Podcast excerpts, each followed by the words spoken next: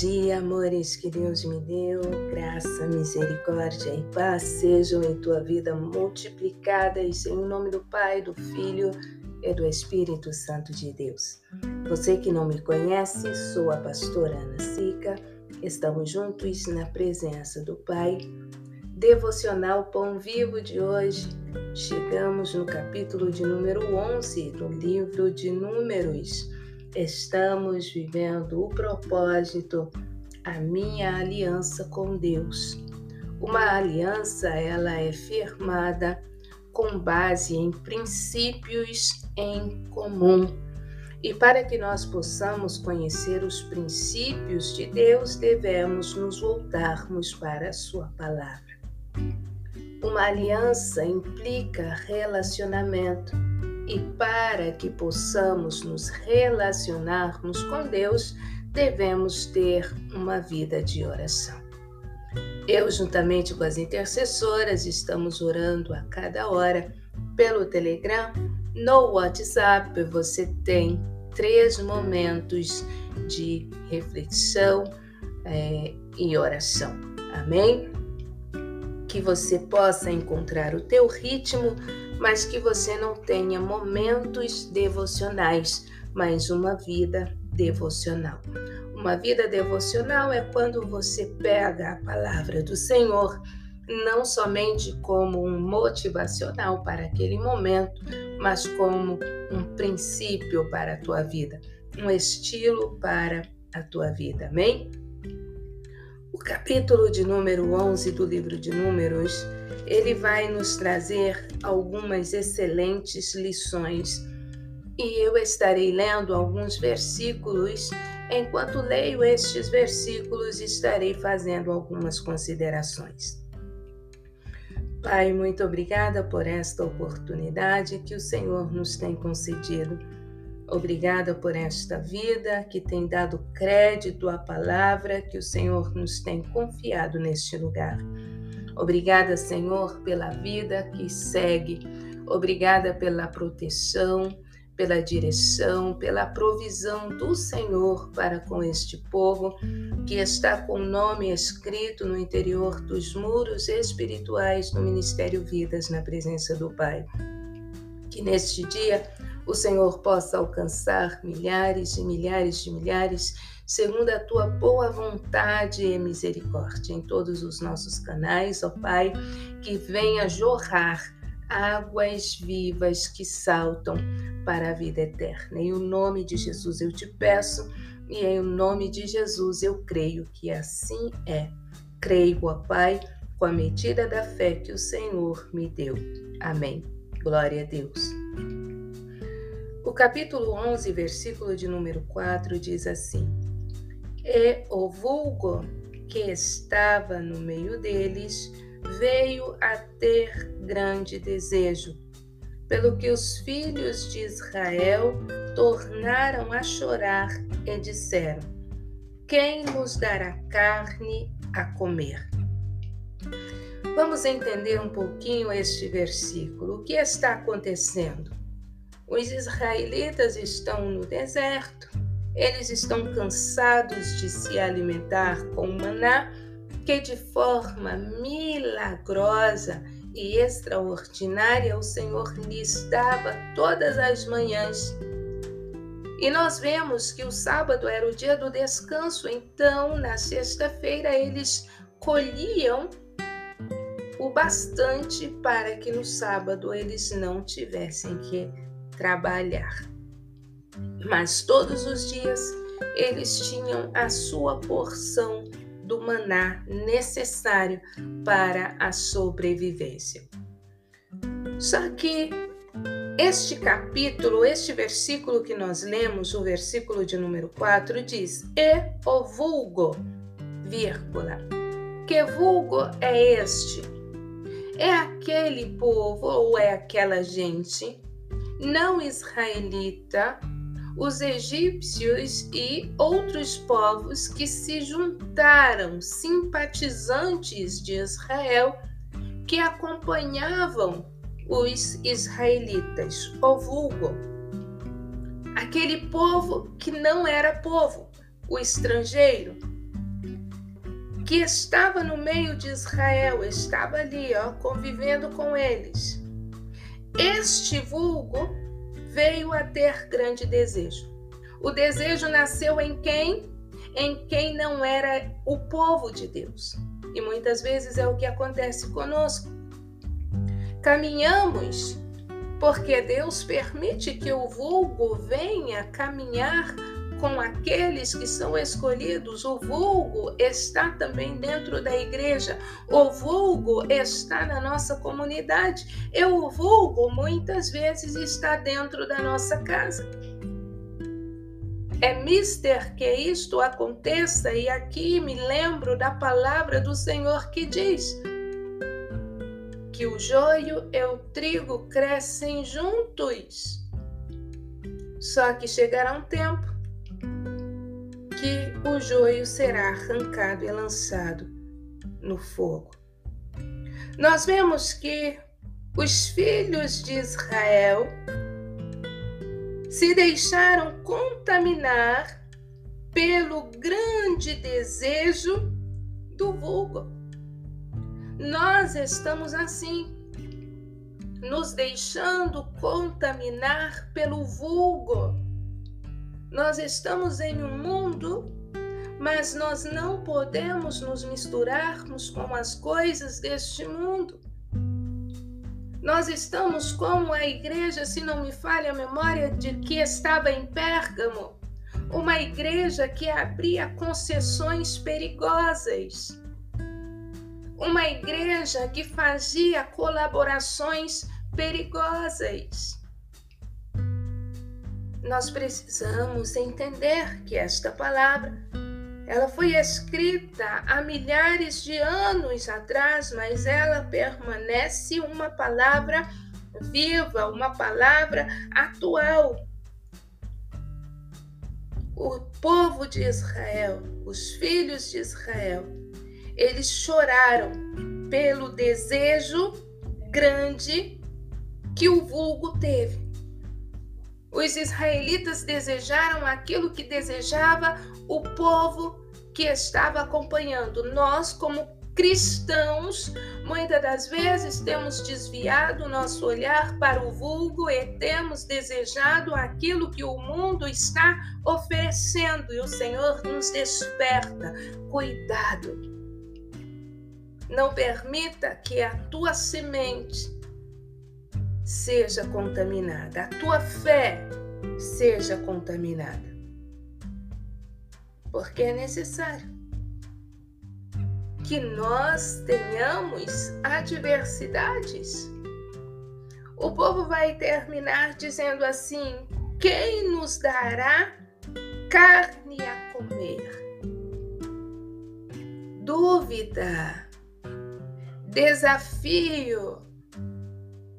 Uma coisa é chegarmos perante o Senhor e dizer: Pai, desejo tanto. É interessante que o desejo deste povo foi transformado em concupiscência, porque a concupiscência da carne nos impede de ver a razão.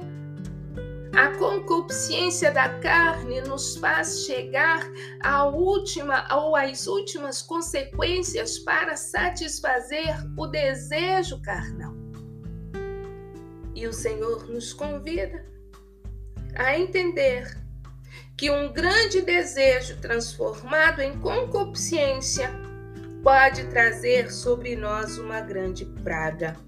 Eu convido você a ler o versículo de número 33 deste mesmo capítulo, que diz assim: Quando a carne estava entre os seus dentes, antes que fosse mastigada, se acendeu a ira do Senhor contra o povo, e feriu o Senhor o povo com uma praga muito grande.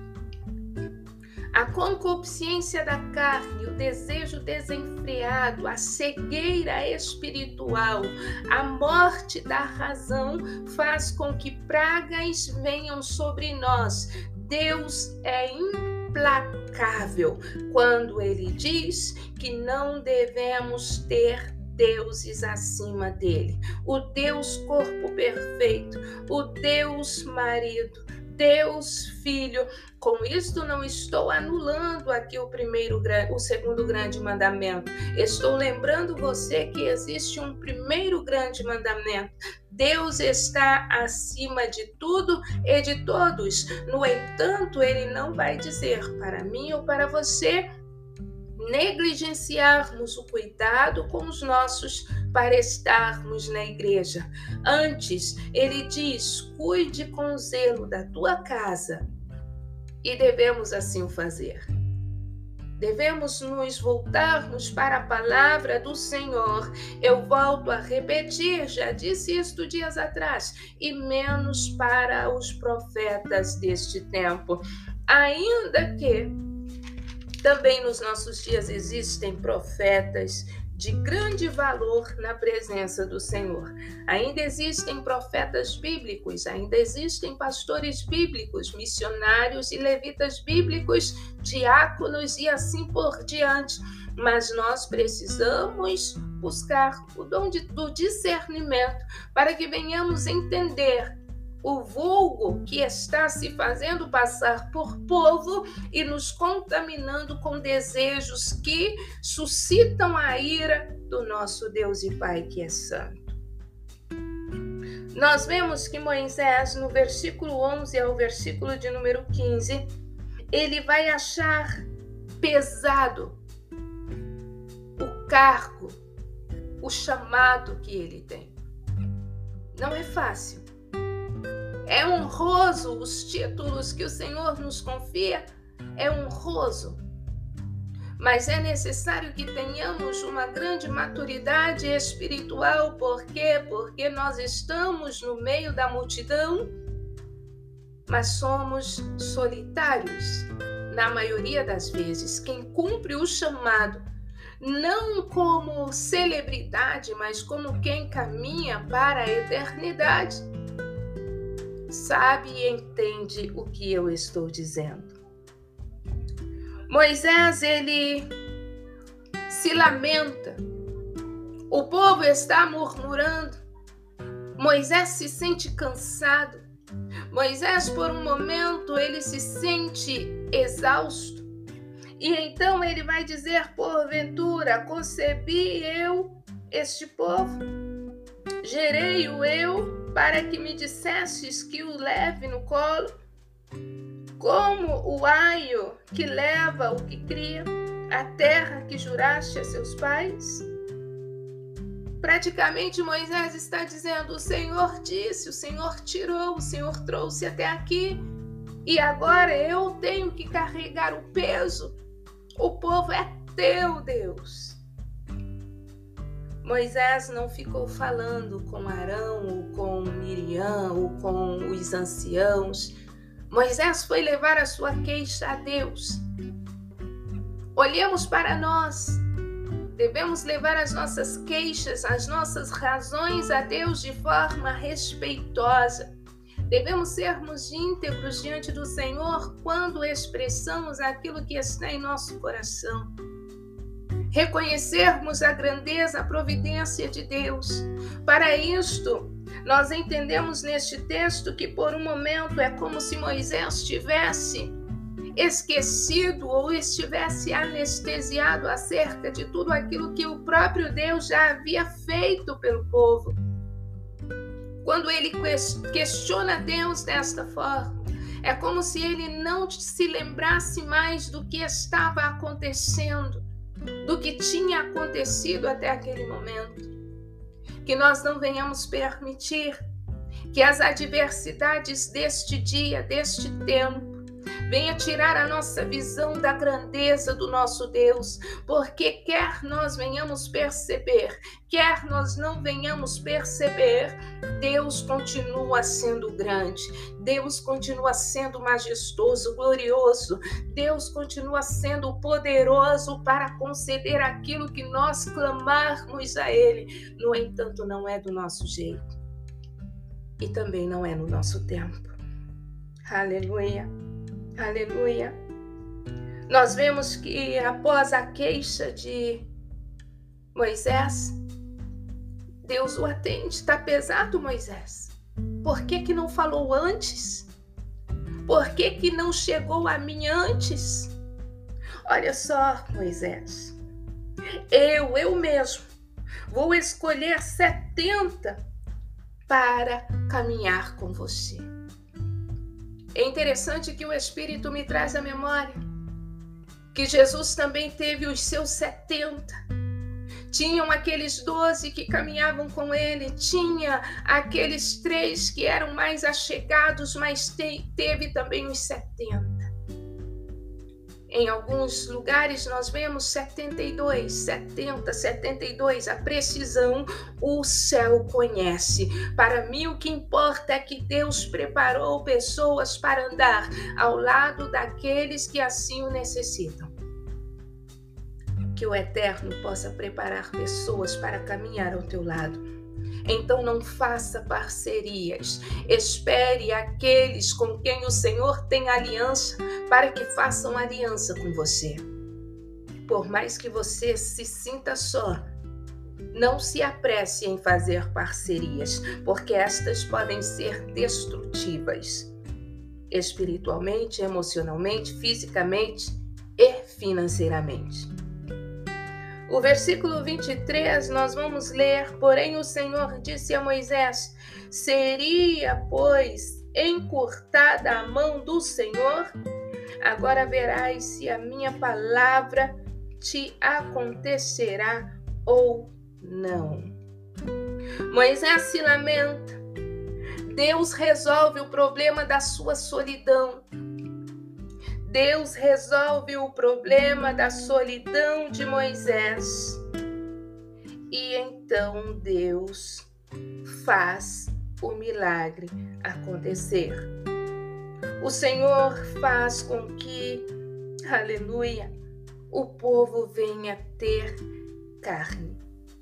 Sim, o povo teve carne. Mas como nós vimos, o preço foi muito alto no versículo de número 33 que nós lemos anteriormente.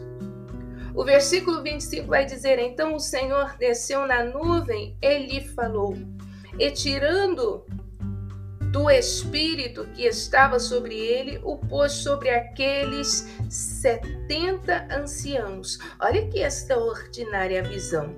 Tirando do espírito que estava sobre ele. Que maravilha! O Espírito Santo que da parte de Cristo Deus enviou também sobre nós.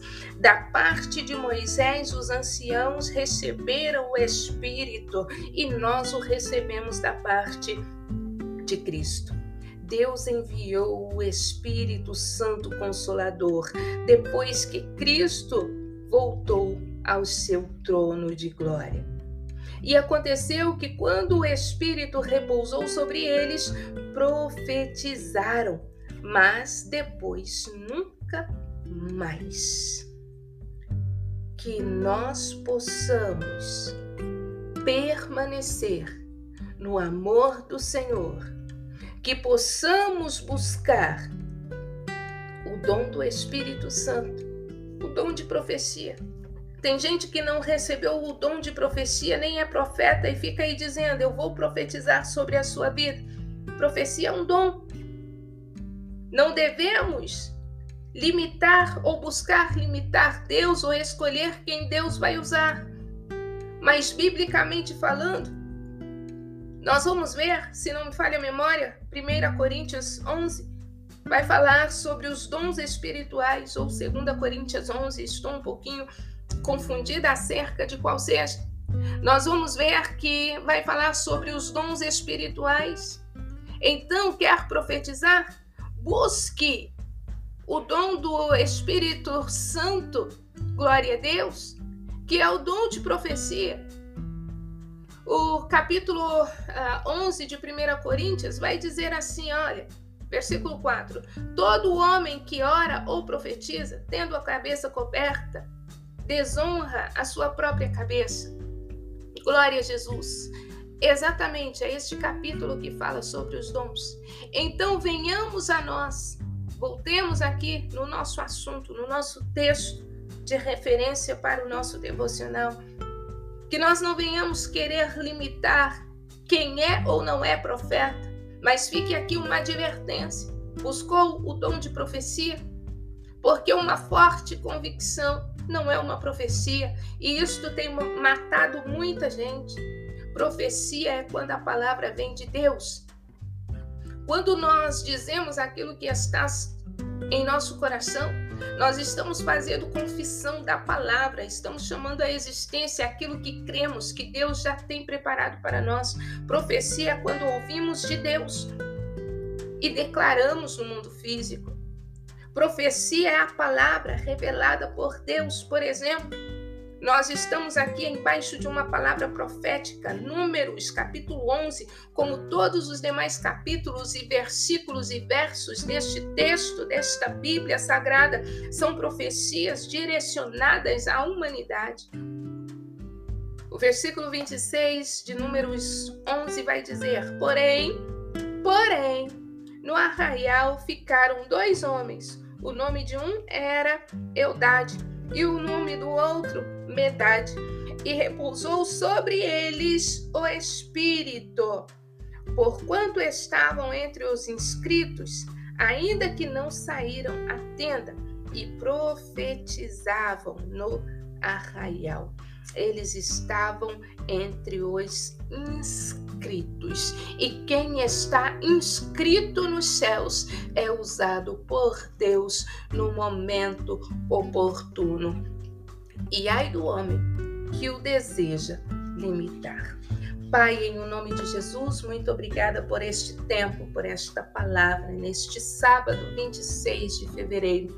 Obrigada por descortinar ao nosso entendimento aquilo que necessitamos compreender para que vivamos uma vida segundo o teu querer, a tua vontade. Eu creio, Senhor, no teu agir no interior dos muros espirituais do Ministério Vidas na presença do Pai. Que assim seja, ó Deus Todo-Poderoso vidas na tua presença. Vidas salvas, restauradas, curadas, libertas, transformadas, prósperas, vidas, papai querido, aleluia, com a alegria do teu Espírito Santo, pelos dons que o Senhor tem derramado sobre nós. Ajuda-nos, ó Pai, ensina-nos, ó Espírito Santo, a levar a Ti as nossas necessidades, de forma que não sejamos contados com os murmuradores. Livra-nos, Senhor, de que os nossos desejos sejam transformados em em concupiscências e que por isto venhamos sofrer o dano da tua cólera, da tua ira. Em nome de Jesus Cristo, abençoe esta casa, da primeira à última geração em vida. Assim eu te peço e te agradeço. Em nome de Jesus. Amém. Glória a Deus. O Senhor te abençoe e te guarde. Tenha um sábado cheio da presença do Pai, do Filho e do Espírito Santo de Deus.